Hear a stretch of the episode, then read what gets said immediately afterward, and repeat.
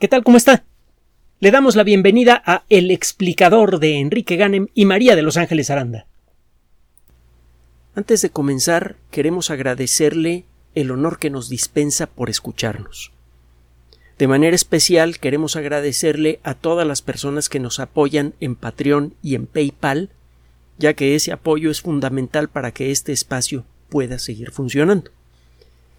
Estamos conscientes de la gravedad de las circunstancias actuales que usted ya conoce, y creemos que lo mejor que podemos hacer eh, en esta situación es seguir haciendo el trabajo que nosotros entendemos que a usted le gusta. Nos interesa mucho la interacción con usted para conocer cuáles son sus temas preferidos y desde luego, cuando las circunstancias lo ameriten, tocaremos temas sobre ciencia y tecnología que estén directamente relacionados con la situación que usted ya conoce. Muchos de los grandes eventos de la historia de la Tierra, la creación de las grandes cadenas de montañas, eh, la aparición de los primeros océanos, eh, eh, los grandes eventos destructivos, erupciones volcánicas, etc., parece que van a dejar una huella imborrable en la Tierra. Por siglos, por milenios, hemos utilizado, por ejemplo, a las montañas como ejemplo perfecto de lo que es la estabilidad, la durabilidad. Sabemos, y en buena medida gracias a la ciencia, que realmente el tiempo lo borra todo, en un sentido muy literal. El tiempo puede secar océanos, puede pulverizar montañas, o puede hacerlas crecer de la nada.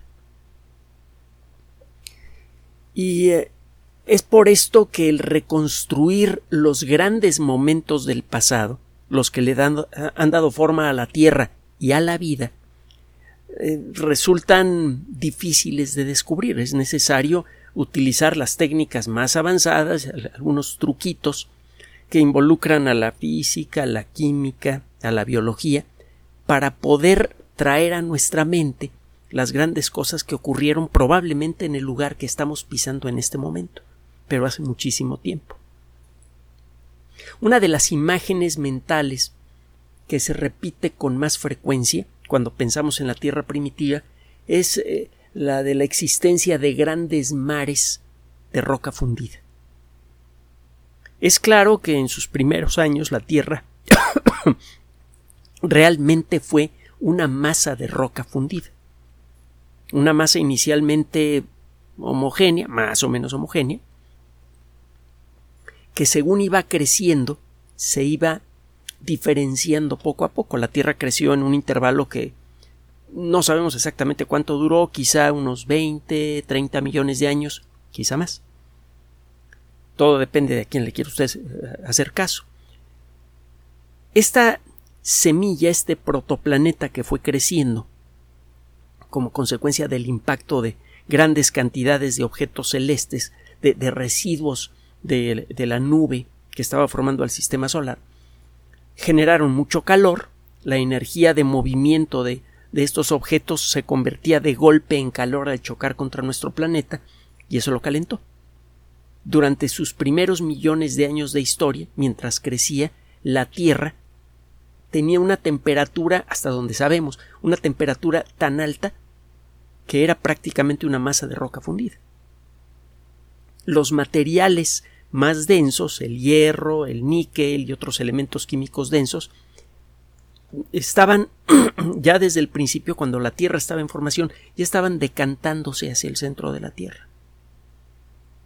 La Tierra comenzaba poco a poco a tomar la estructura geológica que ahora le conocemos. En términos generales podemos decir que el planeta quedó integrado casi con el tamaño que ahora le conocemos, prácticamente con el tamaño que ahora le conocemos, hace quizá unos 4.586 millones de años.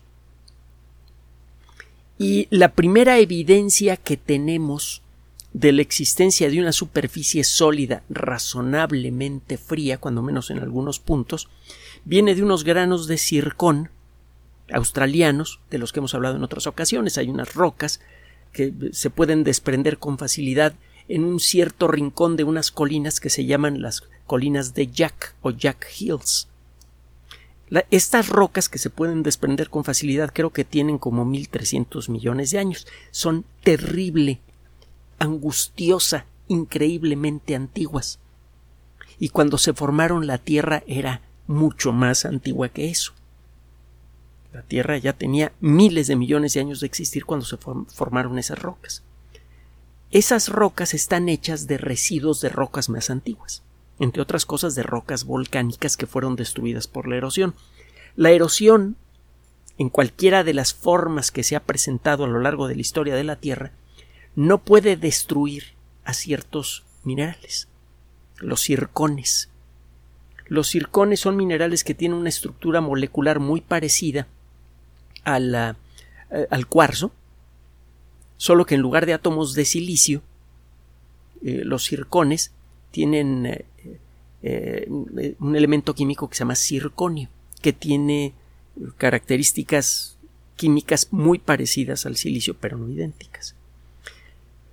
Los bloques de circonio y oxígeno, un átomo de circonio y dos de oxígeno, se pegan con mucha mayor fuerza que los bloques de átomos de silicio con oxígeno.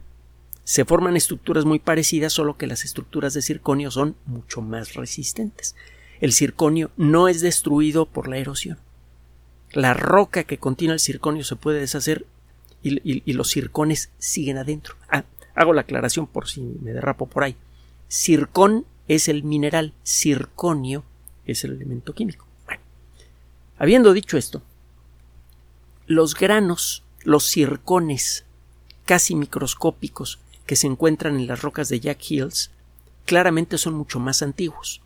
Esas rocas, las rocas de Jack Hills, están hechas con residuos de rocas mucho más viejas.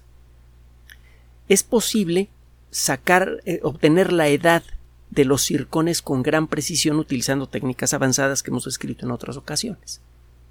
Y eh, el caso es que este granito en particular, el que más llamó la atención, tiene 4.404 millones de años y la estructura de los isótopos de oxígeno, también lo hemos discutido en otra ocasión, que hay en estos circones, revela que estos circones se formaron cuando la masa de lava fundida en donde estaban eh, eh, estos átomos tocó a una masa de agua a 20 grados centígrados. En el punto de contacto se enfrió rápidamente el magma, los materiales que estaban disueltos se, se unieron químicamente unos a otros para formar granos minerales, entre ellos granos de, de circón. Se formaron varios circones pequeños. Y las circunstancias de su formación quedaron grabadas en la estructura isotópica de los granitos de circón. La proporción de las distintas variedades de oxígeno 16 a oxígeno 18 son dos variedades estables del átomo de oxígeno en los circones, revela la temperatura a la que se formaron. Hay buenos motivos para creer que esa masa de magma entró en contacto con agua a 20 grados centígrados. Si en cualquier lugar de la Tierra ya existían las condiciones para que existiera una masa de agua a 20 grados centígrados, eso significa que hace 4.404 millones de años ya había puntos sólidos en la superficie de la Tierra. Estos grandes océanos de magma ya se habían enfriado, cuando menos eso es lo que creíamos. Tiene tiempo que los geólogos sospechan que la Tierra mantuvo grandes zonas de roca fundida en su superficie o muy cerca de su superficie por muchísimo tiempo.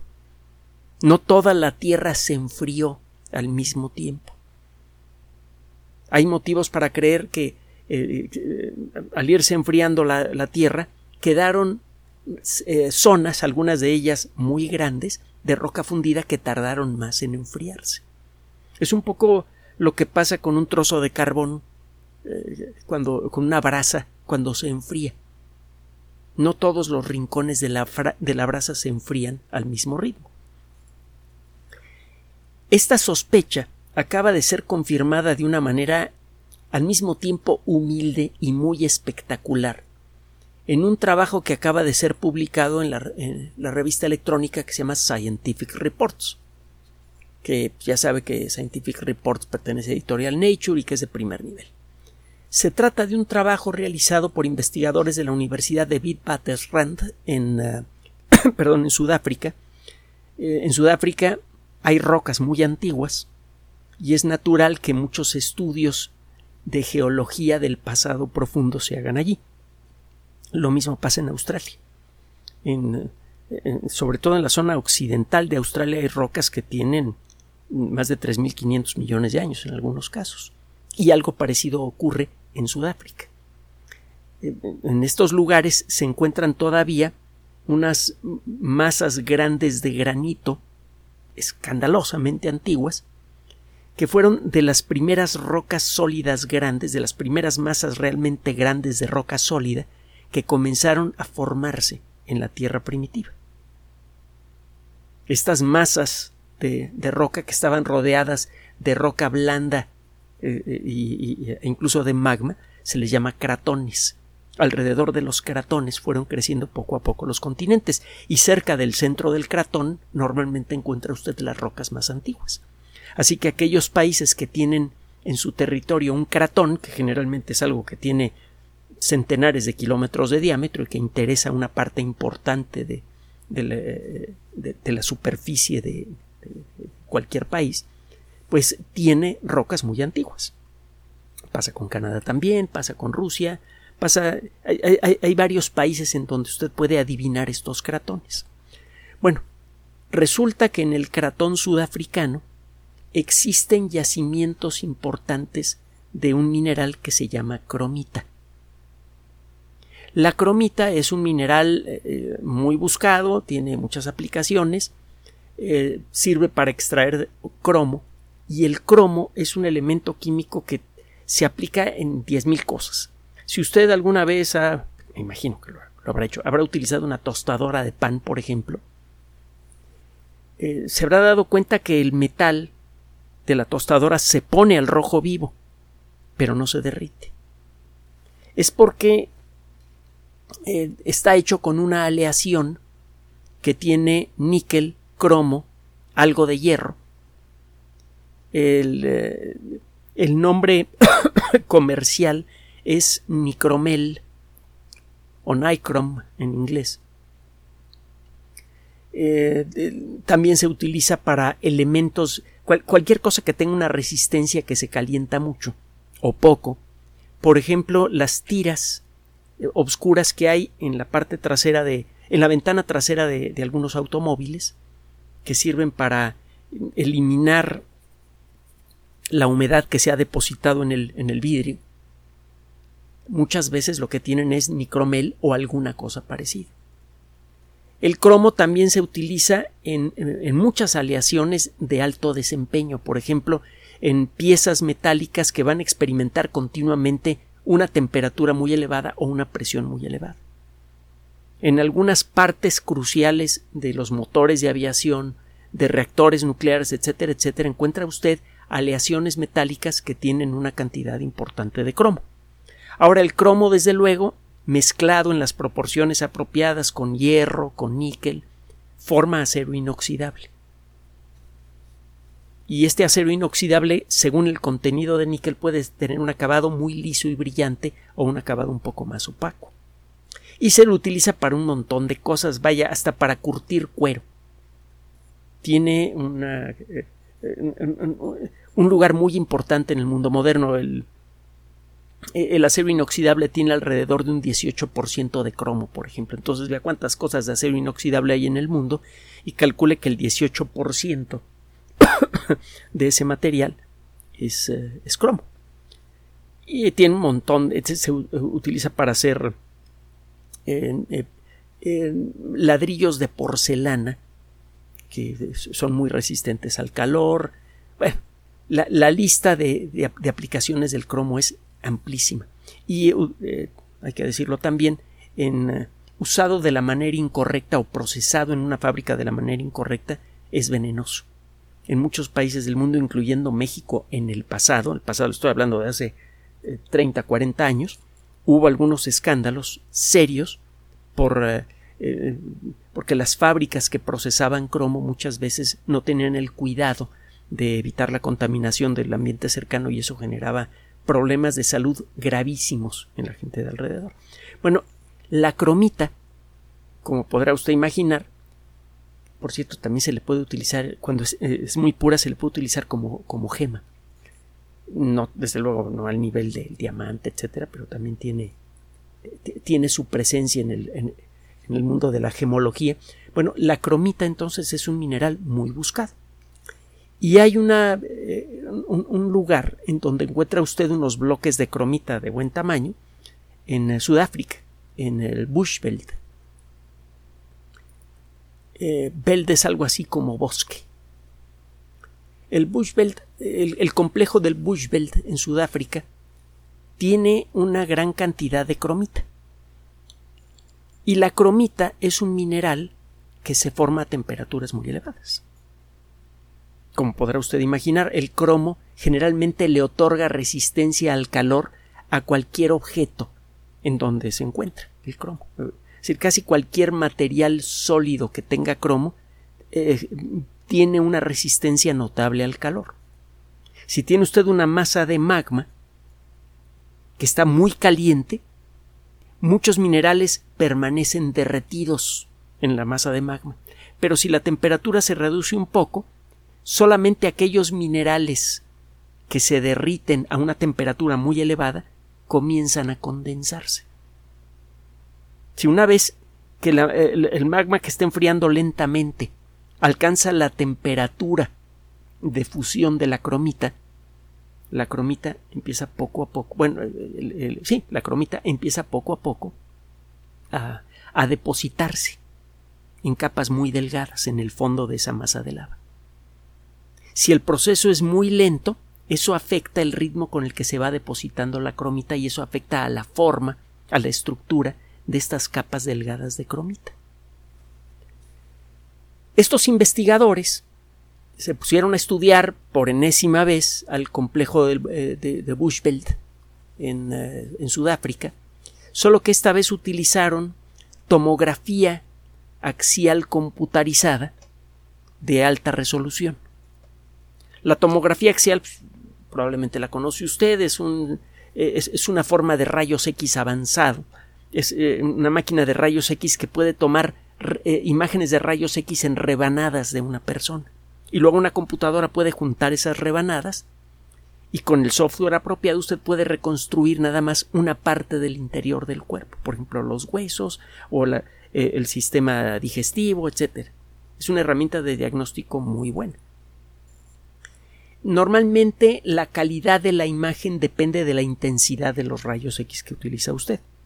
Con seres humanos se utiliza una intensidad baja y es por eso que las imágenes de tomografía axial computarizada de una persona son de una calidad suficiente para hacer muchos diagnósticos clínicos, pero no todos.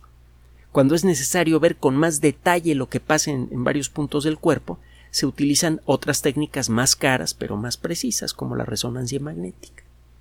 Bueno, si usted le mete más potencia a la, máquina de rayos X y le hace algunas modificaciones al, al software, usted puede generar eh, rayos X mucho más intensos que permiten penetrar mejor objetos duros y generar imágenes de alta calidad. Se hizo eso con la cromita. Y lo que encontraron estos investigadores eh, pudieron incluso eh, ampliar las imágenes de rayos X para ver detalles que normalmente solo se podrían ver con un microscopio. Generalmente las imágenes de tomografía axial computarizada se pueden ampliar un poco, pero no mucho. No puede usted ver células individuales. Pero con eh, un sistema de alta resolución que utiliza rayos X mucho más intensos de los que se deben usar en cualquier circunstancia con un ser humano, usted sí puede ver estructuras muy pequeñas. Quizá no del tamaño de una célula, más grandes, pero diminutas desde nuestra perspectiva. Entonces pudieron ver la estructura de los, de, los uh, eh, granos de cromita. Y lo que encontraron es que los granos de cromita eh, están entrelazados. En lugar de que se formara un granito de cromita y cayera al fondo de la, de la cámara de magma en donde se formó, se ve que iban cayendo lentamente muchos granos de cromita y en, el, en su camino hacia el fondo de la cámara de lava se iban pegando unos con otros y formaban una especie de malla. La única manera de explicar cómo es que la cromita formó estas mallas tridimensionales en donde los granos están pegados unos con otros es imaginando que este proceso fue muy lento. Y a la hora de hacer cálculos del espesor total de los yacimientos de cromita en el Bushveld, estos investigadores se dieron cuenta de que este proceso debió durar millones de años. ¿Qué fue lo que pasó?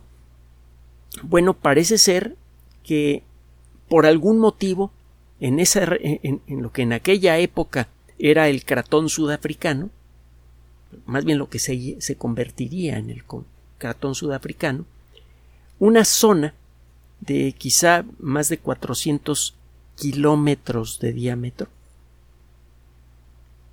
con una cantidad enorme de roca fundida, entre 2 y 4 kilómetros de espesor,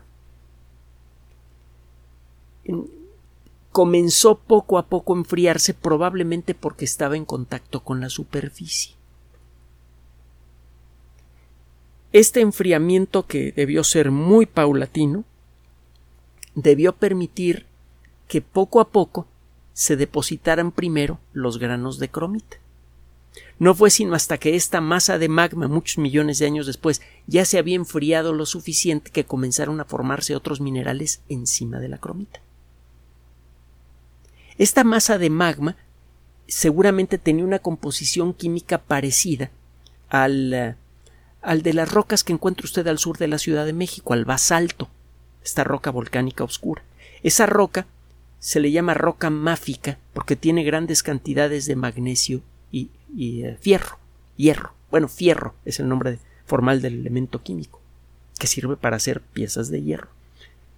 Eh, las rocas máficas son oscuras y son densas. Es roca, eh, en la actualidad para encontrar grandes cantidades de roca máfica o fundida tiene usted que perforar toda la corteza terrestre y llegar hasta la parte de arriba del manto. Allí encuentra usted rocas mágicas.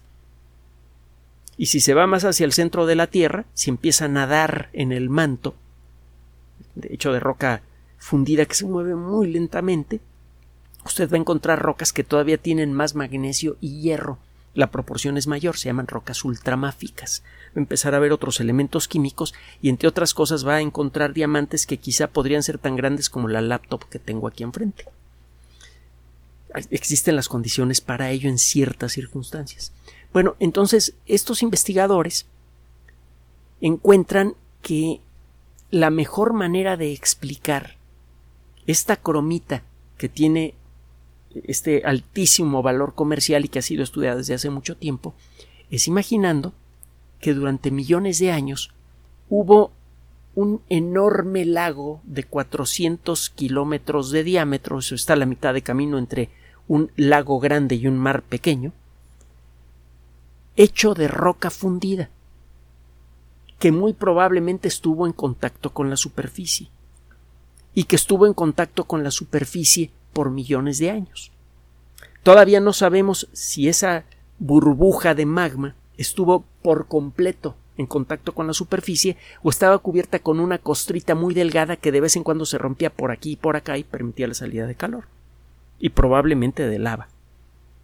Pero el caso es que hay evidencia de que esta masa de roca fundida estuvo allí por millones de años, muy cerca de la superficie o en la superficie misma. Y esto sucedió probablemente hace unos ah, poco más de dos mil millones de años. La, cantidad de, de, tiempo exacta es difícil de establecer porque no tenemos una idea suficientemente completa del, de lo que le tomó crecer a esta masa de cromita, pero lo que sí se puede decir es que eh, estas capas de cromita que en algunos lugares llegan a tener dos metros de espesor y que se formaron con una lentitud exquisita, así que para que se acumularan dos metros debía pasar muchísimo tiempo, se formaron en una zona de em, quizá unos 400 kilómetros de extensión lateral, como dice el trabajo, y a una profundidad de quizá 3 o 4 kilómetros por debajo de la superficie de la masa de magma. Así que la idea de que la Tierra estuvo ocupada en el pasado por estas masas enormes de roca fundida tiene mérito. Significa que efectivamente en varios puntos de la Tierra debieron existir grandes mares de fuego que probablemente compartían la superficie del planeta con algunos de los primeros océanos. Recuerde que cuando hablamos de los circones le dije que eh, estos circones de 4.404 millones de años se pusieron en contacto con agua a 20 grados centígrados, dos mil millones de años antes de esta historia que le estamos platicando. Entonces, durante una buena parte de la historia de la Tierra, el agua y el fuego, figurativamente hablando, compartieron espacios en la superficie terrestre. Y probablemente como consecuencia de estos contrastes continuos entre el calor y, el frío, es que se dieron las condiciones para que se empezaran a ensamblar moléculas más y más complejas. Las masas de magma, como esta que le estoy mencionando, otorgaban energía que es necesaria para iniciar reacciones químicas. Y además, en estas, eh, en estas masas de magma máfica hay una gran cantidad de elementos químicos que en la actualidad son cruciales para la vida magnesio, hierro, níquel en pequeñas cantidades, eh, azufre, carbono, nitrógeno, oxígeno, etc. Los eh, geólogos y paleontólogos le llaman a la primera gran etapa de la historia de la Tierra que interesó varios miles de millones de años el adeano con H al principio es decir, la época del Hades. Hades es el nombre griego para el infierno. Los primeros miles de millones de años de historia de la Tierra fueron en muchos sentidos infernales, cuando menos en lo que a su aspecto se refiere. Cada dos semanas caía un objeto tanto o más grande como el que aniquiló a los dinosaurios. Esto sucedió durante los primeros 800 millones de años de historia de la Tierra. Había extremos de temperatura enormes, el sol era como un 20% menos brillante de lo que es en la actualidad, así que por momentos en, aquellos puntos de la Tierra que no estaban cerca de uno de estos océanos de fuego hacía un frío bastante considerable. Las erupciones volcánicas eran muy frecuentes porque la corteza era muy delgada. Y sí, había enormes regiones de nuestro planeta que brillaban al rojo vivo con un calor insoportable. Es um, extraño y al mismo tiempo delicioso pensar que en medio de esta imagen verdaderamente terrible del pasado de la Tierra, que en medio de esta situación extrema, infernal, se hayan dado las condiciones necesarias para el origen de la vida y para su evolución inicial. De alguna manera, ustedes, nosotros y todos los seres vivos de la Tierra, desde los más grandiosos hasta los más humildes, somos herederos del hielo y del fuego.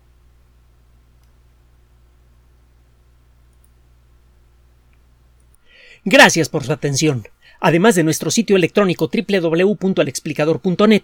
Por sugerencia suya tenemos abierto un espacio en Patreon, el explicador Enrique Ganem, y en PayPal, el por los que gracias a su apoyo sostenemos este espacio. Puede usted descargar gratuitamente estos audios en formato MP3 en Spotify y en iTunes como El Explicador sitio oficial y en SoundCloud como El Explicador y con formato de video en YouTube en El Explicador sitio oficial. Recuerde nuestras redes sociales de siempre, Twitter Enrique-Ganem y en Facebook Enrique Ganem sitio oficial, El Explicador y los grupos que usted ya conoce. Finalmente, El Explicador siempre somos María de Los Ángeles Aranda y Enrique Ganem. Gracias.